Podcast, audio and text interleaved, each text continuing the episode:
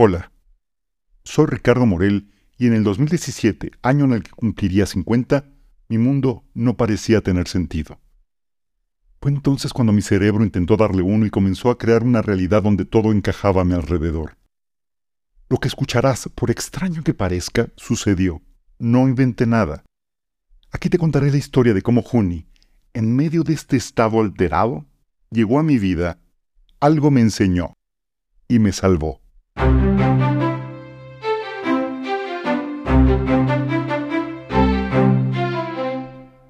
Las enseñanzas del gran Juni.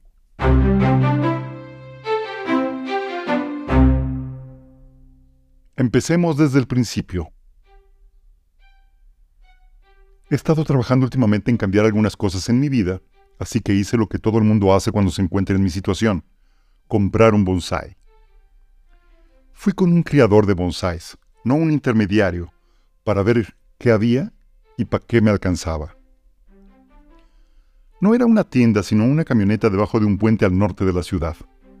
En ella había varios estantes. El techo y el cofre funcionaban como aparadores. Vi varios, algunos francamente hermosos y caros, quizá demasiado orientales para mi gusto. De repente vi un arbolito. No diría que fue amor a primera vista, pero la relación precio-enamoramiento fue la más satisfactoria. Este es un oro viejo, me dijo el criador mientras lo tomaba en sus manos y me lo mostraba dándole poco a poco la vuelta con gran orgullo. Aquí entonces la pregunta fatídica. ¿Ha tenido bonsáis antes? me preguntó. Sí, sí, sí, sí, de hecho tuve dos. Ambos murieron al poco tiempo. Los brazos del criador, que estaban ligeramente extendidos hacia mí, se retrajeron hacia su cuerpo. Su cara demudó en un gesto duro y algo triste. Sentí que en ese momento había terminado la venta, que ya no me mostraría ningún otro árbol y que ese oro viejo regresaría al estante de la camioneta donde lo había visto por primera vez.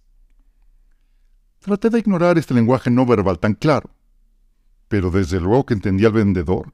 Si yo estuviera trabajando durante nueve años en un bonsai, no me gustaría que se lo llevara un asesino serial de bonsáis.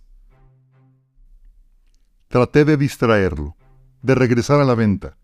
Le dije que seguramente esos no eran bonsáis reales, sino arbustos comprados en tiendas caras. Su cara de incredulidad aumentó.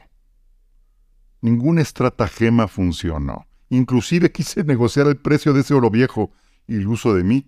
De milagro no me lo aumentó. Finalmente le dije que no tenía el efectivo suficiente y que iría a un cajero. Vi su cara de ilusión. No sé si por la venta o porque me iba. Creo que pensó que yo no regresaría.